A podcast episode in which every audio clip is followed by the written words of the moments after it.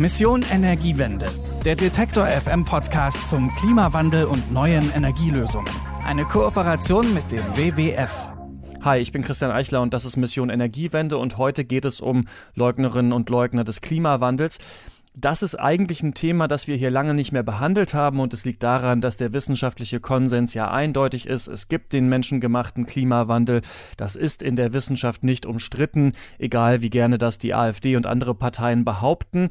Und trotzdem lässt sich mit der Produktion von Fake News zum Klimawandel, mit dem Bezahlen von Influencer-Videos zum Thema und auch mit dem Ausrichten von Skeptiker-Konferenzen ganz schön viel Geld verdienen. 500.000 Euro zum Beispiel, denn so viel haben Katharina Huth und Jean Peters vom Recherchezentrum Korrektiv James Taylor angeboten.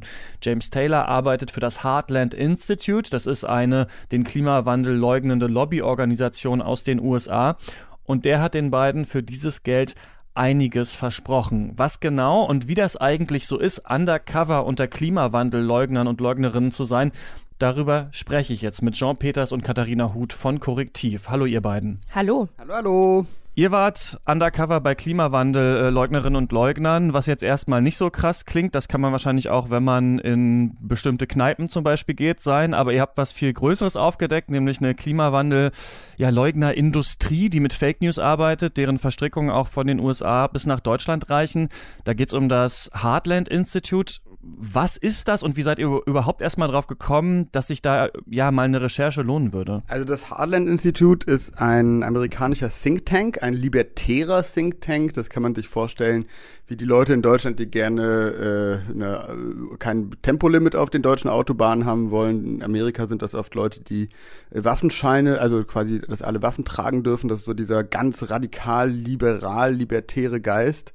Ähm, das äh, haben wir so in Deutschland eigentlich noch nicht stark ausgeprägt, diese Strömung, und äh, kommt aber jetzt immer mehr rüber mit den Klimawandelleugnern. Und das ist ein, die nennen sich dann selber Institut, das ist im Endeffekt eine Lobbyorganisation, die ganz gezielt äh, Einfluss nehmen möchte auf Entscheidungsträgerinnen auf der Landes- und auf der Bundesebene, wenn man das so übertragen will, auf die USA ähm, und dann Lobbybriefings schreibt und äh, wie wir jetzt herausgefunden haben, eben auch aktiv Spendenverschleierung organisiert, also äh, Gelder annimmt aus der Industrie ähm, und eben auch äh, Fake News sehr professionell organisiert. Wobei ich Fake News nicht so gerne sage, ich sage lieber Falschmeldung, Desinformation, äh, ja, so bewusste Manipulation von Wissen.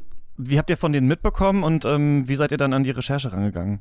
Wir haben, wir haben uns angeschaut, wer in der Szene am äh, ja, aktivsten, aggressivsten ist. Und in Deutschland ist das das sogenannte Eike-Institut. Das ist kein wirkliches Institut in dem Sinne, das ist eher ein Verein, ähm, der sich dafür einsetzt, dass eben ja, Klima menschengemachter Klimawandel äh, nicht nicht existiert oder hinterfragt wird und da Lobbyarbeit betreiben mit ihrer Webseite und auch ganz vielen Postings auf Social Media. Das ist auch der Korrektivredaktion aufgefallen, weil da sehr viele Faktenchecks von denen von dem Institut äh, eben bei denen landen und äh, durchrasseln und dann auch wütende Posts kommen und so. Und so waren die immer mehr auf dem Schirm. Die haben auch schon selber mehrere Posts über Korrektiv geschrieben, die wütend waren, weil eben Korrektiv die korrigiert hat mit ihren Faktenchecks. Und so ähm, hatten wir die auf jeden Fall auf dem Schirm, sind dann da hingegangen zu einer Konferenz von denen mit einem eigenen, selbst erfundenen Institut. Äh, und das hieß Phaedros oder Phaedros oder was. Das klingt irgendwie griechisch und äh, es bedeutet Wahrheit oder so. Ähm, oder Weisheit, ich weiß nicht mehr genau. Und dann waren wir dort und haben uns ein bisschen umgehört und gemerkt, Mensch, die sind, ähm, ja, die, die machen ihre Konferenzen und reden da äh, eben das, was sie da so reden. Und im Laufe der Konferenz haben wir diesen Amerikaner äh, James Taylor kennengelernt und ähm, der hat uns dann nach äh, auf seine äh, Heartland Institute Konferenz eingeladen. Die war am Rande des Klima UN Klimagipfels in Madrid. Und schwupps sind wir hin und äh, waren plötzlich mitten im internationalen Netzwerk der Oberklimaleugnerinnen, sage ich mal. Sehr verschworen, kleiner Raum, äh, Journalistin nicht eingeladen Und äh, da hatten wir dann eben diesen exklusiven Einblick in die, ja, in die Strategien und ähm, Funktionsweisen der internationalen Klimaleugner-Szene. Man stellt sich investigativen Journalismus ja meistens so in Filmen und sowas vor, dass man lange im Keller sitzt, ganz viel recherchiert, dann redet man mit Behörden, dann versucht man an irgendwelche Akten ranzukommen und so weiter. Aber diese Extraebene, die jetzt bei euch da mit dabei war, die man natürlich auch kennt, ist ja schon sehr brisant. Also, dass man wie so Geheimagentin, Geheimagenten dahin geht, sich verkleidet, sich als jemand anderes ausgibt, das noch irgendwie geheim filmt, mit einer ja geheimen Website im, im Rücken äh, oder mit einer gefakten Website im Rücken. Wie war das für euch? Ja, wie war das für uns? Also mm, ich glaube, ob man verdeckt recherchiert und auf so eine Undercover-Reise geht, ähm, ist im Journalismus nie eine leichte Entscheidung. Äh, und ich glaube, das macht kaum eine Reporterin oder ein Reporter, weil das irgendwie lustig ist oder Spaß macht. Ähm, vor allem haben Korrektiv und Eike eben eine gewisse Vorgeschichte. Das hat Jean gerade schon angedeutet ähm, da auf der Eike-Seite regelmäßig wütende Artikel und, und bedrohende und beleidigende Artikel über Korrektiv und KorrektivsmitarbeiterInnen verfasst wird, wussten wir halt, dass wir da nicht gerne gesehene Gäste sein werden, vermutlich. Und es war für uns auf jeden Fall aufregend, spannend, am Ende erstaunlich einfach, muss ich sagen, da uns relativ schnell viel erzählt wurde. Da waren wir beide auch überrascht, wie äh, leicht man eben an Informationen kommt, wenn man damit wedelt, dass man eventuell Zugang zu Geldern hat und die eben ins, ins äh, in, diesen, in dieses Netzwerk schleusen möchte. Und ja, also auf menschlicher Ebene war es auf jeden Fall ähm, auch zum Teil schwierig. Es ist nun mal, wenn man undercover geht, ja, man muss ähm, sich Sachen ausdenken, das ist nicht mal eben gemacht. Also es war auf jeden Fall für uns beide eine Herausforderung. Ja, und ich glaube, das, das ist ein wichtiger Punkt, dieses Empathische. Wir sind ja keine Maschinen, ne? Und da sind ja Menschen, mit denen lacht man und mit denen ist man da gemeinsam. Und äh, gleichzeitig versuchen wir möglichst professionell zu sein. Also auch äh, nicht diejenigen, um die es uns nicht geht oder wo wir das Gefühl haben, die sind in, äh, die sind da jetzt nicht in Funktionen unterwegs, dass wir die äh, ja dann nicht nicht betrügen äh, und äh, Vertrauen missbrauchen und das ist immer wirklich eine, eine Herausforderung abzuwägen, wie weit kannst du gehen und was, was geht nicht. Wo solltest du mit einer Pressemitteilung arbeiten, äh, Presseanfrage arbeiten oder wo solltest du einfach ähm, das Gefühl haben, das ist jetzt nicht so relevant, als dass man da undercover gehen sollte. Und dann waren wir doch überrascht, ja, wie, äh, wie, wie krass, muss man schon sagen, und wie äh, offen und routiniert wir plötzlich Teil einer, eines internationalen Deals wurden, fast, ja, eines fingierten. Im Artikel ähm, auf korrektiv.org und auch ähm, bei Frontal 21 ist ja auch erklärt worden, ne? also dass ihr diese Website aufgebaut habt, dass ihr gesagt habt, wir sind in wir sind hier für einen deutschen Automobilhersteller unterwegs, wir würden gerne 500.000 Euro investieren in ja verschiedene Sachen, um halt ein bisschen politische Arbeit gegen den Klimawandel ähm, zu machen. Wie krass war denn dieses mh, dieses Konstrukt für euch, also mit dem ihr da gebrieft reingegangen seid, falls die Nachfragen stellen? Also die haben ja wahrscheinlich gefragt, für wen arbeitet ihr genau oder also wie, wie wie lange probt man irgendwie sowas? Wie lange fragt, interviewt man sich gegenseitig und versucht da irgendwie sicher zu sein in diesen ganzen Fakten, die man da quasi so mir nichts, dir nichts aus der Hosentasche äh, zaubern muss? Also unsere Cover-Story und die ganze Vorbereitung ist tatsächlich unter recht großem Zeitdruck entstanden. Wir hatten da nicht ähm, ewig Zeit, die Sachen richtig einzustudieren. Ähm, Im Zweifel bleibt man einfach sehr nah bei der Wahrheit. Also bei meinem Lebenslauf, als ich gefragt wurde, wo ich herkomme, was ich studiert habe und so weiter, war ich einfach ehrlich. Ich habe halt Wirtschaft in, in Berlin studiert und habe das auch so erzählt. Ähm, ich glaube, das ist auch am authentischsten. Also wir sind keine Schauspieler, wir sind nicht da, um irgendwelche ähm, großen, vielschichtigen Geschichten zu erzählen, sondern wir sind da, um zu recherchieren. Und dann habt ihr das tatsächlich gemacht und ähm, tatsächlich auch diesen Kontakt zu James Taylor äh, bekommen. Vorher würde mich noch interessieren, was sind denn da so für Leute unterwegs? Ihr wart auf diesen zwei verschiedenen Konferenzen, einmal bei Eike und dann ähm, beim Heartland Institute in Madrid. Wer trifft sich da so? Also man muss unterscheiden zwischen den Leuten, die da einfach in, in München dazukommen, in Europa oder, oder Deutschland eben, eben sich oft vielleicht verloren fühlen, verschiedene Motivationen haben. Auch so ein radikaler Christ, der sagt, CO2 darf man doch nicht verurteilen, das ist doch eine göttliche Schöpfung.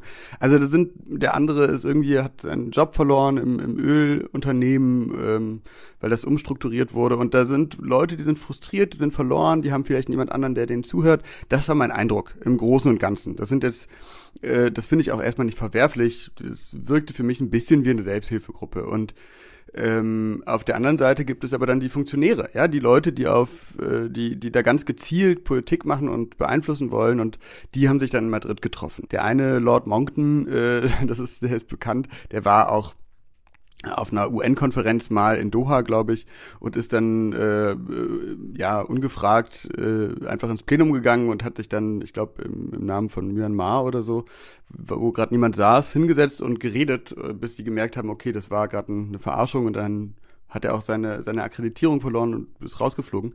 Aber die machen ganz gezielte Inter Diskursinterventionen. Ja. Und da, das würde ich unterscheiden zwischen denen, die da sind, um etwas politisch zu erreichen und denjenigen, die nur da sind, um sich gegenseitig was von CO2 zu erzählen und äh, sich auszutauschen über ihre Forschungen, die sie in ihrem Keller gemacht haben und wo sie meinen herausgefunden zu haben, dass es den Klimawandel gar nicht gibt oder den menschengemachten nicht oder dass er nicht gefährlich ist oder so. Also, ja. Und die hast du gerade abgegrenzt zu den Leuten, die da sind, um politisch was zu erreichen, aber diese, dieses Heartland Institute ist die wollen nicht direkt politisch was erreichen, sondern die wollen eigentlich Geld damit verdienen, oder? Mit Klimawandelleugnung, mit ähm, Artikeln, mit ähm, Videos von Influencern und so weiter. Also die bieten das quasi als Dienstleistung an. Wenn ihr ähm, eine Anti- Anti-Anti-Klimawandel-Politik unterstützen wollt, dann kommt zu uns, dann gebt uns Geld und dann liefern wir euch was. Und die haben euch ja auch gesagt, was sie euch liefern würden. Ne? Was genau ja, war da das? Also Angebot? Lobbyisten, ich würde sagen, das ist dasselbe erstmal. Ne? Geld damit machen wollen und äh, politische Beeinflussung, das ist das, was ein Lobbyist macht. Und äh, das Heartland-Institut ist da einfach, gehört zu den aggressivsten. Es gibt auch noch andere, die Heritage Foundation oder so, die haben sich mittlerweile auf andere Strategien als das äh, pure Leugnen äh, zugewandt. Aber wenn man sich äh, bei unserem Gespräch, was der da uns angeboten hat, das war konkret, dass er uns für 500.000 Euro, ich habe mich ausgegeben als jemand aus der Autoindustrie, ähm, eine Konferenz äh, veranstalten würde. Er hat uns äh, drei verschiedene Wissenschaftler angeboten sozusagen und unterstrichen, wenn sie denn genug Geld bekommen, dann würden sie folgende Aussagen machen können. Ich hatte den gebeten, ob die was zu Diesel sagen können und dann hatte er noch eine junge YouTuberin uns angeboten, die mehrere Videos für uns machen würde ähm, Telefonat mit ihm hat er mir auch zugesichert, dass ich auch bestimmte Buzzwords von mir sagen würde. Also das war eine ganz gezielte Desinformationskampagne äh, mit gekaufter Wissenschaft und fingierten YouTube-Videos im Grunde. Und in dem Zwiegespräch war auch beeindruckt, mit welcher Klarheit und Direktheit und Routiniertheit er damit angegeben hat, wie sie Fake News, also diese Falschinformationen machen. Nämlich, dass er sagte, wir achten darauf, dass alle unsere Artikel immer klingen, als seien es News, keine Meinungsartikel. Wir achten drauf zu schreiben, als wären wir wie die New York Times oder andere linke Medien, wie er sagte. Wir achten darauf, wen wir zitieren und wen nicht. Und das ist, das ist genau die Strategie, das ist die Taktik. Wen zitierst du und wen nicht? Was sagst du, damit es aus dem Kontext gerissen ist und damit man einen ganz äh, einseitigen Eindruck bekommt und dann doch, wie er sagte, dann doch durchkommt zu ganz bestimmten Leuten, zu denen man sonst nicht durchkommt.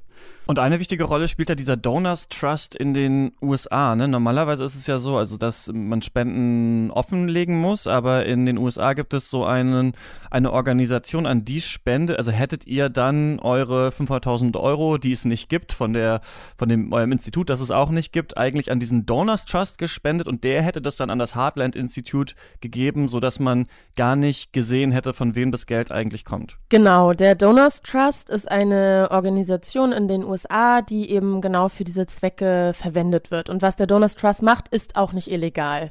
Man kann eben an den Donors Trust äh, Geld geben mit einem Hinweis, ähm, an wen man dieses Geld weitergeleitet haben möchte. Und das übernimmt dann der Donors Trust. Und in den USA gibt es eben, äh, wie du es gerade schon erwähnt hast, ähm, die gesetzliche Regelung, dass alle Organisationen ihre Spender offenlegen müssen. Das ist in Deutschland anders. Darum kann man zum Beispiel auch nicht nachvollziehen, woher Eike Spenden bezieht. Ähm, genau, aber in den USA gibt es eben diese, diese ähm, äh, Organisationen, die da helfen, eben dafür zu sorgen, dass die Spenden nicht mehr nachzuvollziehen sind, wo sie herkommen. Ja, und wir konnten auch sehen in unseren Recherchen, dass zum Beispiel die Mercer Foundation, die Cambridge Analytica mitfinanziert hat, die den Trump-Wahlkampf gemacht hat, die hatte 2017 noch äh, 800.000 Euro direkt an Heartland gespendet und 2018 haben die dann 2,8 Millionen an den Donors Trust gespendet. Und das, man kann beobachten, wie immer mehr Gelder über den verschleiert werden, offenbar. Und äh, die wiederum geben sehr viel Geld direkt dann weiter an das Heartland Institute. Also das ist, das hat er uns dann auch im Gespräch als allererstes genannt, als ich meinte, ich würde gern eine halbe Million verschleiern von der deutschen Autoindustrie. Dann kam es wie aus der Pistole geschossen, ja klar, Donors Trust. Katharina, du meintest gerade, was der Donors Trust macht, ist nicht illegal. Ist es denn illegal, was das Heartland Institute macht? Nein. Kurze Antwort. Das ist nicht illegal. Nein, es ist höchstens unmoralisch. Sagen wir so. Und ihr habt gesagt, oder er schreibt auch, dass ähm, diese Verbindungen noch weiterreichen. Also ihr habt diese YouTuberin angesprochen, die da mit drin hängt laut euren Recherchen, dann die AfD in Deutschland. Also ist das tatsächlich so ein, ja, ein, so ein großes Netzwerk an Klimawandelleugnern, was irgendwie international aufgespannt ist? Ja, was wir nachweisen konnten, ist eine internationale Verbindung äh, der amerikanischen Kohle, Gas und ähm, ja auch, auch Flugzeug und Militärindustrie bis hin zur Finanzindustrie. Die kann man alle sich auch auf der äh, Recherche-Webseite von Korrektiv anschauen. Bei dem Artikel, da haben wir eine schöne Grafik gemacht. Ähm, und die wiederum spenden an Heartland, äh, direkt oder indirekt, über diesen Donors Trust, verschleiert oder nicht. Und äh, die wiederum arbeiten mit Eike zusammen, sowohl mit äh, Geld, die für Konferenzen zur Verfügung gestellt werden, als auch äh, personell und ideell. Und Eike arbeitet dann mit der AfD zusammen, mit der Bayerischen Werteunion, die Teil der CDU ist und Einfluss nimmt auf den äh, Prozess im Bundestag. Ja? Also da sieht man, wie sie in verschiedenen Ausschüssen die Expertinnen haben. Carsten Hilse von der AfD hat einen Mitarbeiter von Eike äh, als äh, Viertelstelle eingestellt.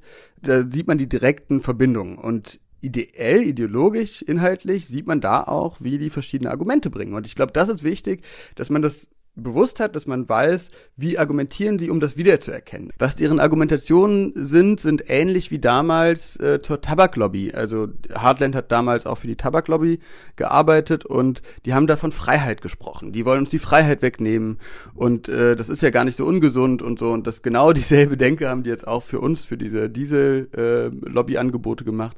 Das ist eine. Also ihr seid alles Kommunisten und Sozialisten und ihr wollt uns die Freiheit wegnehmen und das hat auch schon Carsten Hilse im Bundestag gesagt, ja. Also da sieht man die direkten Überschneidungen ideologisch. Carsten Hilse sprach von einer großen Kampagne von Kommunisten und Sozialisten.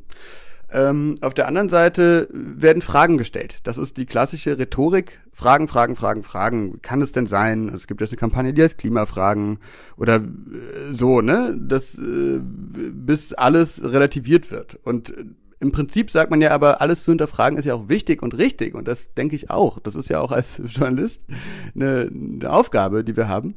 Aber ich will mal ein Beispiel geben. Stell dir vor, ich würde mal hinterfragen, ob Frauen eigentlich äh, gleichberechtigt sind oder nicht. Oder ob, kann man ja mal fragen, dass, dass Frauen ja vielleicht auch nur Gebärmaschinen sind, äh, die zu Hause bleiben sollten. Da merkt man ja sofort, ey, was bist du für ein Idiot und bitte bring das nicht auf die politische Ebene. Also bitte mach das nicht zu deinem Thema als drittstärkste oder als größte Oppositionspartei.